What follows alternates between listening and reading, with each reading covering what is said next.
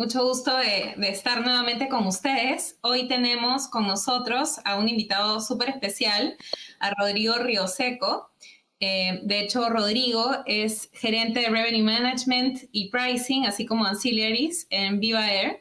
Eh, de hecho, yo Rodrigo lo conozco de, nuestro tiempo trabajando juntos en la TAM, de hecho que fue súper interesante y creo que es una persona súper eh, adecuada para conversar el tema que, tendremos hoy, eh, que es cómo incorporar el contexto competitivo en la fijación de precios.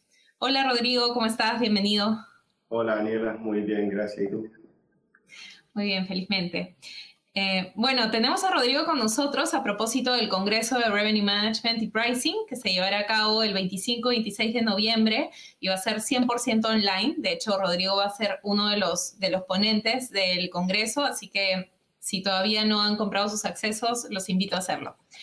Bueno, nuevamente, hablando del tema que tenemos en cuestión, Rodrigo, eh, creo que la mayoría de organizaciones, si no todas, tienen muy claro que es muy importante tomar en cuenta el contexto competitivo a la hora que definimos los precios, ¿no? uno no puede definir los precios eh, en solitario. Eh, y en ese sentido, de hecho, muchos tienen claro que deben hacerlo, pero no tienen tan claro cómo llegar a eso, ¿no? Cómo incorporo la competencia dentro de mi toma de decisiones. En tu experiencia, ¿Cuáles han sido, digamos, las fórmulas, eh, las, digamos, los enfoques que mejor te han funcionado para poder incorporar la competencia en las decisiones que tomas? Bien, creo que al menos en la, industria aérea, que un poco el expertise, la competencia es tremendamente importante. La verdad es que eh, los precios se mueven tanto y es tan veloz el dinamismo que tenemos en precios hoy en día que la competencia el seguimiento de la competencia puede significar el éxito o el fracaso de un mercado, de una ruta, de, un producto, por así decirlo. La verdad es que son equilibrios bien complejos, bien difíciles de estandarizar. Hay competidores racionales, hay competidores irracionales, hay gente que busca hacer promoción en el momento que uno debiese y, y uno entra en un paradigma bien casuístico de que hago match a esta tarifa, me conviene y por lo tanto dejo que yo competir y llevarme mi cantidad de pasajeros proporcionalmente a lo que tengo en el mercado, o dejo pasar esta oportunidad y pasajeros a este nivel de precio no los voy a aceptar en mi avión o, en mi frecuencia o en mi ruta eh, hoy en día. Y la verdad es que para incorporar la competencia lo primero que uno tiene que tener es visión, visibilidad absoluta de lo que están haciendo ellos, tiene que tener procesos incorporados de seguimiento, de entendimiento, no solo en el precio, sino en las características del precio que está poniendo la competencia, llámese si es que tiene una anticipación mínima, si es que están puestos en alguna ruta en particular, si es que son eh, en alguna frecuencia en particular, puede pasar que ese precio tenga una vigencia de pocos días o de muchos días, pueden ser distintos y la verdad es que para mí lo principal, antes que todo,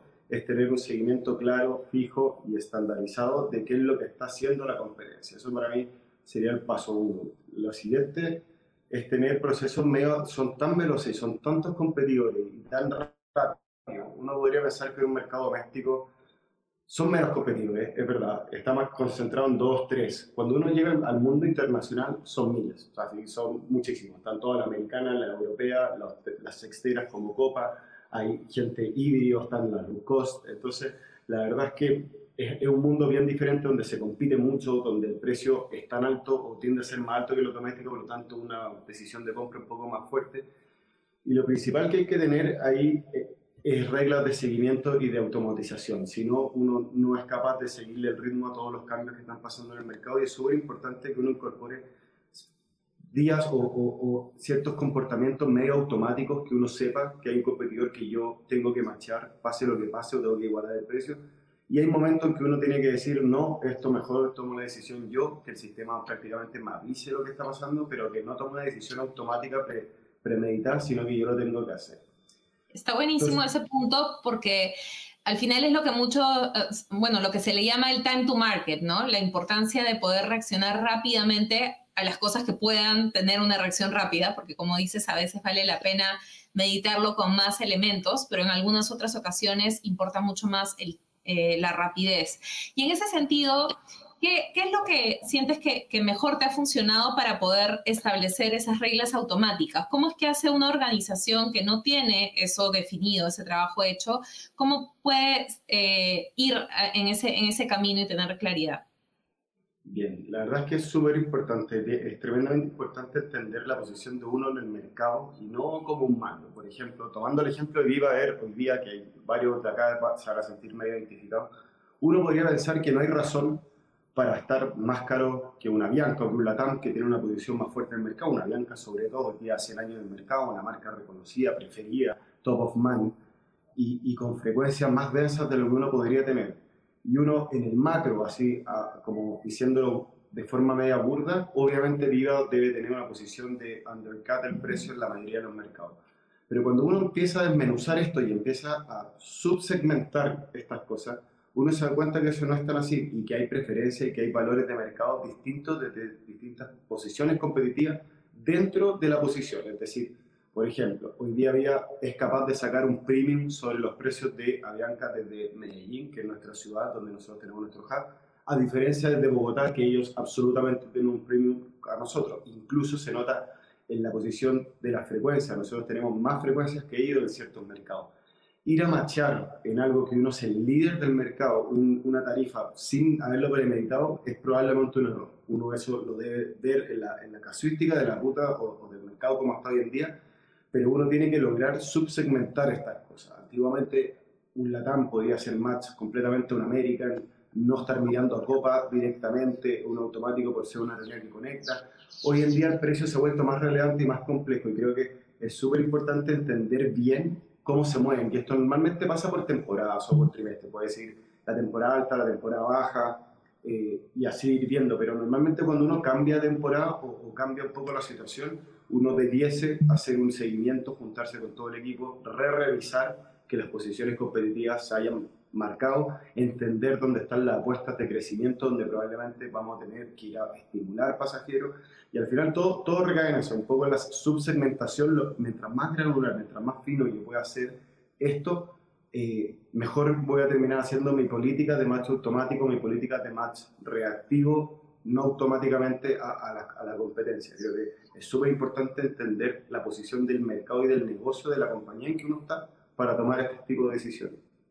De hecho, lo que mejor eh, me ha funcionado en ese sentido, y estoy muy de acuerdo contigo, es también entender, digamos, cortando el mercado eh, en esas lógicas que, que, tú comentas o en esos subsegmentos, eh, casi que armar un árbol de decisión, ¿no? Si es que si es que pasa esto y tal cosa, entonces tomar tal decisión, si es que pasa esto y tal, otra, tomar tal otra decisión y así armas como estas reglas que tú comentas, ¿no? De match o de no match o de, en estos casos, pasar a una evaluación adicional, ¿no? Considerando otro tipo de parámetros.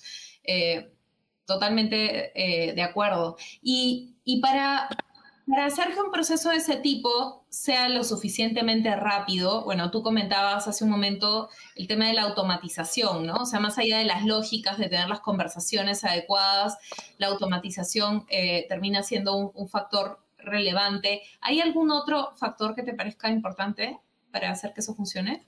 Sí, eh, primero lo, lo, que comentamos, creo que desde el análisis del mercado es tremendamente importante hacer eso y también creo que algo que me ha funcionado bastante que logrado incorporar en la mayoría de los equipos que me ha tocado comandar es el análisis del player, del competidor mismo, independiente de dónde esté. Por ejemplo, ¿a qué me refiero? Una American Airlines que hoy día a mí me compite en muchas rutas a Miami, eh, de todo el interior de Colombia, incluso desde Perú. Ellos, no solo en el mercado que uno está viendo, la persona detrás del pricing, porque no hay que olvidarnos que esto siempre hay una persona por detrás que está tomando tienen un cierto comportamiento y uno se puede dar cuenta que ellos siempre publican específicos días de la semana, a ciertas horas de la semana. Uno ya sabe cuando cada competidor hace su herramienta o trata de, de, generar sus procesos de pricing. Si uno es capaz de mapear esas cosas, de poder hacerle un seguimiento no a los mercados por sí solos, sino que quién es el actor que está realizando estas acciones, uno incluso por ahí puede sacar ventaja, incluso lo que tú comentáis, ser automáticamente el time to market, es decir, yo sé cuándo mis competidores van a hacer promociones, yo sé cuándo probablemente van a haber cambios de estructura, yo sé cuándo yo las puedo hacer y tengo tres o cuatro horas sin que ellos estén revisando porque su proceso es revisar a las 8 de la mañana, a las 12 del día, a las 3 de la tarde y a las 6 de la tarde. Yo estoy clarísimo. Hacer cosas usado, por ejemplo, que puede ser, la gente no es tan fanática de eso, pero te deja un par de horas sobre competitivos si es lo que uno está buscando. Tener mucho ojo con los procesos y que hay alguien que también lo hace los. Hay algo que a mí me, me ha encantado hacer y creo que, que, funciona muy bien. Yo, nosotros los Cyber Monday, yo por política, si es que es posible, lo, lo empiezo los domingos y tiendo a ganarme 5 o 6 horas de, la, de esa promoción por mí solo hasta que a las 12 de la noche los que son parte de las cámaras tienen que salir por obligación y por lo tanto cuando uno logra tener esas, como, esas, esas ventajas de entender no el mercado por sí solo, sino que también al player que uno tiene al frente, creo que eso da mucho resultado y ayuda mucho a la generación de valor en la estrategia de precio. Muy de acuerdo contigo. De hecho, incluso yendo un, paso más allá, eh, hay varias situaciones en las que ese análisis tan importante de la competencia, saber, eh, casi que ponerte en su mente, te ayuda a saber lo que ellos van a hacer, incluso antes de que ellos siquiera lo sepan, ¿no? Porque tú podrías, dado que tú sabes lo que tú vas a hacer antes de hacerlo, ¿no? Tú sabes lo que tú vas a hacer, si tú proyectas lo que ellos van a hacer a partir de eso, entonces en realidad tú sabes lo que ellos van a hacer antes de que ellos siquiera lo sepan. Y eso te pone, yo diría, incluso más de un paso adelante para poder diseñar estrategias exitosas, ¿no? Eh, tengo varias experiencias en ese sentido y, veo que además me, encanta lo que cuentas porque creo que esa es una diferencia grande entre la industria aeronáutica versus otras industrias. Eh, la industria aeronáutica tiene particularmente ese músculo de análisis de la competencia súper desarrollado, ¿no? Eh, tú, de hecho, has pasado no solamente por el sector aeronáutico, sino también por otros y me imagino que has notado esa diferencia. ¿Cómo, lo ves? O sea, conversando con otras personas, viendo otros sectores, eh, ¿qué crees que la industria aeronáutica tiene como por aportar en ese sentido versus lo trabajado en otros? Sí, de hecho, anecdóticamente, incluso en la industria aérea, yo he visto promociones o guerras tarifarias pasar de americanas entre ellas mismas que nunca salen al mercado. Son tan rápidas en este análisis y en, y en publicar precios, despublicar precios, hacer que un mercado me molesta, otro no me molesta, que yo alguna vez me tocó, me tocó trabajar muy de cerca con American Airlines y nos mostraron que ellos incluso eran capaces de mover 30, 50 precios sin que ni siquiera estuvieran en el mercado al aire. Y entre las aerolíneas estaban disputándose entre ellas posiciones de mercado. Me pareció algo súper como tremendamente eh, motivante e increíble que me parecía. Tú comentas comenta un poco de lo, de lo que hace la otra industria, lo que pasa mi sensación o, mi, mi, cabeza me ha llevado un poco a pensar la industria aérea tiene bajos beneficios normalmente y uno de ellos es porque tiende a ser una competencia casi perfecta. Uno de los principios de la competencia perfecta, que es ideal, todos sabemos que no existe, pero es que la información sea perfecta para que exista competencia perfecta. Y esa es una cosa recontra importante y súper eh, casuística de nuestra industria. La industria aérea los precios son públicos, prácticamente todo, obviamente uno puede esconder cosas, pero los precios son públicos, están a cualquier persona que tenga acceso a TPCO, existen herramientas como Infer o Screen Scrapping que uno incluso en Guru que te ayudan a permitir. Y la verdad es que se mueven por segundo, por hora que, salen al mercado y por lo tanto eh, pasa a ser una información tremendamente perfecta y uno logra tomar esas decisiones. Yo te diría que es prácticamente la única industria del mundo que hoy en día tiene esa transparencia a nivel de precios que tiene eh, precios públicos en tablas para todo el mundo y que es de fácil acceso. Uno paga la membresía y uno puede acceder a ella, incluso en la página web que es libre. Yo, que trabajé en otra industria, B2B, conseguir los precios era imposible. Había que ir a, la licitación, había que ir a preguntarle al vendedor, incluso al cliente final, cómo había quedado la posición competitiva. La verdad es que uno no tenía idea, simplemente veía cómo los marketers suben o bajan, pero yo no sé qué tan arriba o qué tan abajo estoy preciando desde mi, mi, forma de conceptualizar esto. Y lo que tienden a hacer ellos, que tienen menos información, es que terminan produciendo el costo más algo. Ese es el precio final, lo que, o costo más algo dependiendo de tu marca, tu posición, tu experiencia. Pero la verdad es que es un, un punto bastante más ciego que, que, lo que existía anteriormente. Un, caso de eso son las marcas de benzina, por ejemplo, donde uno carga los autos con, con gasolina. Eh, antiguamente existían los jefes de territorio en esa industria que lo único que tenían que hacer era recopilar el dato de, la, de una zona yendo a mirar los precios que están todos puestos, porque esos dos, tres pesos de diferencia, ese margen, terminaba haciendo que la gente cargara contigo. No, creo que se ha avanzado mucho, la digitalización claramente eh, avanza un montón en lo, que, en lo que es el tema de precio la transparencia en la otra industria y da la transparencia al análisis.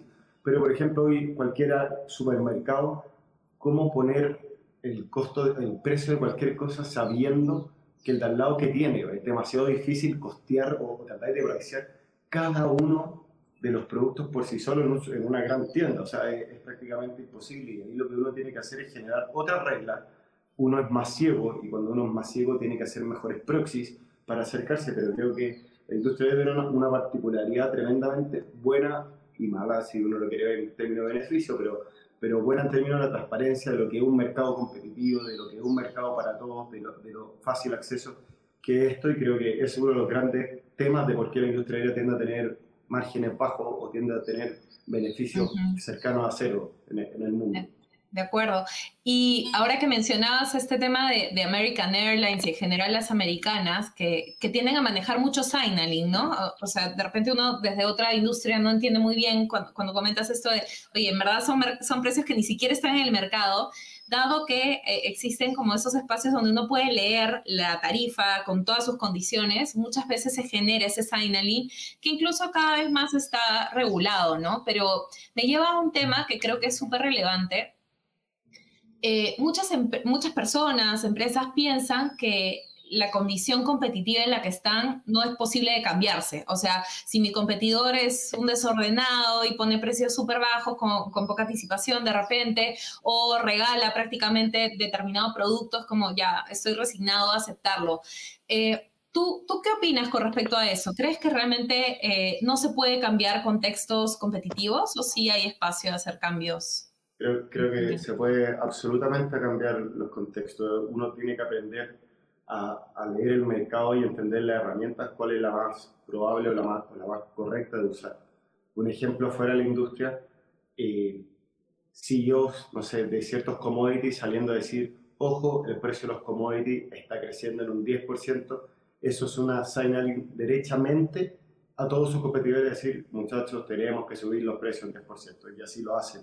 Otra forma de hacer eso es que la gente, por ejemplo, en las licitaciones, decide arbitrariamente por una o dos semanas llegar con el precio más caro en todos lados, 15% más caro. ¿Qué pasa? Que todos los vendedores de la calle se van a dar cuenta y cuando se unifiquen un headquarter van a decir, ojo que el competidor A no quiso llevarse ni una licitación estas dos semanas, lo que están haciendo es mover los precios. De la industria por sobre todo, creo que es muy interesante el caso. La low cost, por ejemplo, tienden a ser muy creyentes de, de apretar los buenos, de cerrar clases y poner el precio que está disponible como la estrategia del precio.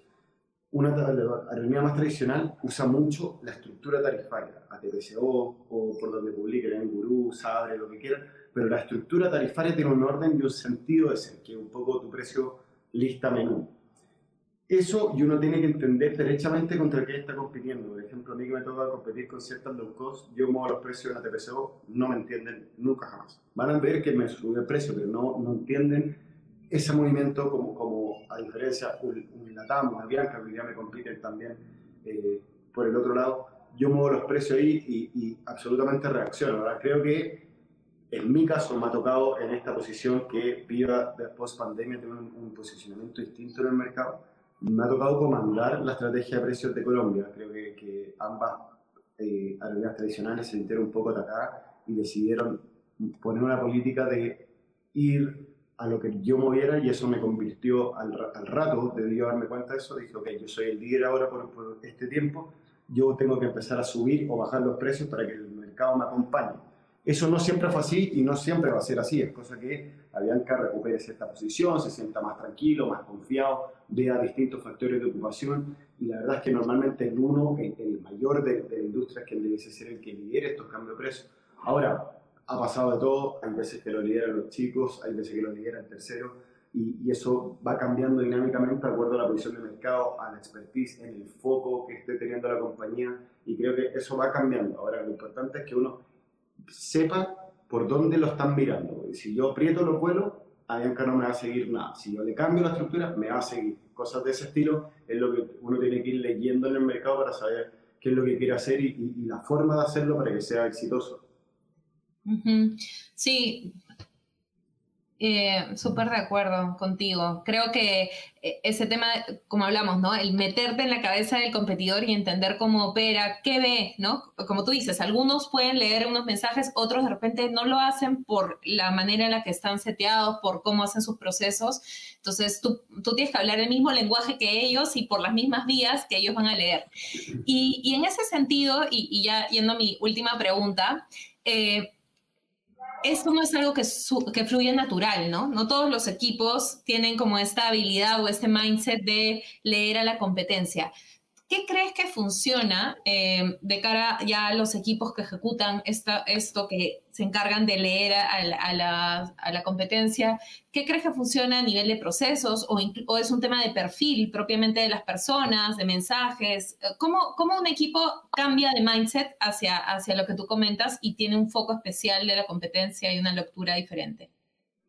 Sí, creo que es tremendamente importante lo, que comentas, Dani. Eh, cuando yo llegué a día, no solo a nivel de precio, no se veía la competencia a nivel de resultados, a nivel de factor de ocupación, no se estimaban los market share ni los capacity share, sino que vi una compañía que se miraba el ombligo, por así decirlo, para tomar sus decisiones. Eh, costó, sí, es, es doloroso el cambio, de acuerdo. La verdad es que creo que una de las principales cosas uno tiene que partir por lo básico y es entrenarlos y poner el proceso y ser bien eh, majadero, por así decirlo, y exigir todos los días, quiero ver qué pasó con la competencia, hasta que el músculo se empiece a desarrollar. Como cualquier hábito, cualquier deporte, cualquier entrenamiento, al principio cuesta. Una vez que logra entrar, eh, ya se empieza a hacer, pero todavía sigue siendo un orden, un, un mandato, una instrucción desde los líderes hacia abajo que esto pase. Creo que lo importante y, y algo súper relevante es que el, el beneficio se ve y se captura y uno lo logra ver rápidamente en las primeras 3, 4 semanas. Creo que es súper importante hacer un stop cada vez que esto pasa un mes, dos meses, ir cerrando y ir mostrando que gracias a este tipo de cosas hemos logrado un resultado distinto. Y esto no solo en términos de precio o, de, de, entrenamiento, creo que cualquier capacidad que uno crea y que y vea que genera valor, es súper importante demostrarle al equipo, prepararlo y hacer los cierres correspondientes de los KPIs que uno está como tratando de mover y demostrárselos como, como miren, este era el KPI hace seis meses, hemos involucrado la competencia, tenemos una nueva habilidad como equipo, este es el resultado seis meses después. Cuando los equipos logran ver, logran ver realmente, tocar que hay más plata o que hay mejor resultado o que mejoró el tiempo, que mejoró la calidad de vida, que también puede ser que hacen todo manual ahora todas esas cosas, uno si logra hacer un close de eso y demostrárselo, creo que los equipos lo absorben por sí solos. Creo que, que finalmente eso es lo que los motiva y, de pronto ellos también lo maduran y dicen, hey, esto era tan importante que lo logramos y, y esto es lo que genera mi trabajo. Creo que es súper importante lograr transmitirle al equipo que las cosas que están haciendo no son porque se insertaron una rueda que hace mil años que venimos haciendo esto y así alguien mandó y vamos, sino que tratar de demostrarles los impactos que generan estas acciones, creo que les cambia cómo ellos entienden el negocio y, su trabajo mismo. Y yo he visto que una vez que sienten esto, yo he visto a mi gente de pricing revisando los precios los sábados, los domingos proactivamente, sin que yo les pida ni, ni mucho menos, porque ven cómo genera un impacto cuando algo pasó, de movernos rápido, de generar un texto marketing correcto, de, de involucrarnos como equipo en los KPI. Y creo que esa es la única, es como el único secreto, la única forma que a mí me ha funcionado, demostrarles que efectivamente con estas cosas medias forzosas en un comienzo se genera tremendamente un distinto valor en, en lo que estamos tratando de hacer. Perfecto, muchas gracias Rodrigo, creo que estuvo súper interesante conversar de este tema, me has hecho acordar mis tiempos en la industria aeronáutica y, y todo el dinamismo que eso tiene, en verdad, súper interesante. Eh, buenísimo, en verdad creo que es un enfoque súper bacán a darle a la gente que, que, está en otras industrias, de repente igual de competitivas, pero que de repente todavía falta desarrollar más ese músculo de, de lectura y gestión de la competencia. Eh, estuvieron súper buenos lo, los tips, creo que seguro quienes nos están viendo lo han encontrado mucho valor.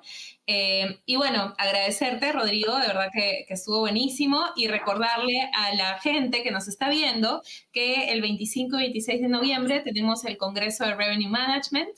De hecho es el primer congreso de su tipo de latinoamericanos para latinoamericanos. Eh, y pueden entrar a la página web que pueden ver ahora en la pantalla, donde está más información acerca del programa, los accesos, los speakers. Va a estar buenísimo. De hecho, bueno, Rodrigo claramente nos va a acompañar como, como ponente, así que ahí van a poder escuchar más acerca de, su experiencia y lo que tiene por aportar. Eh, nuevamente, muchas gracias, Rodrigo. Encantada de tenerte hoy con nosotros. Muchas gracias a Gracias. Nos vemos. Chao.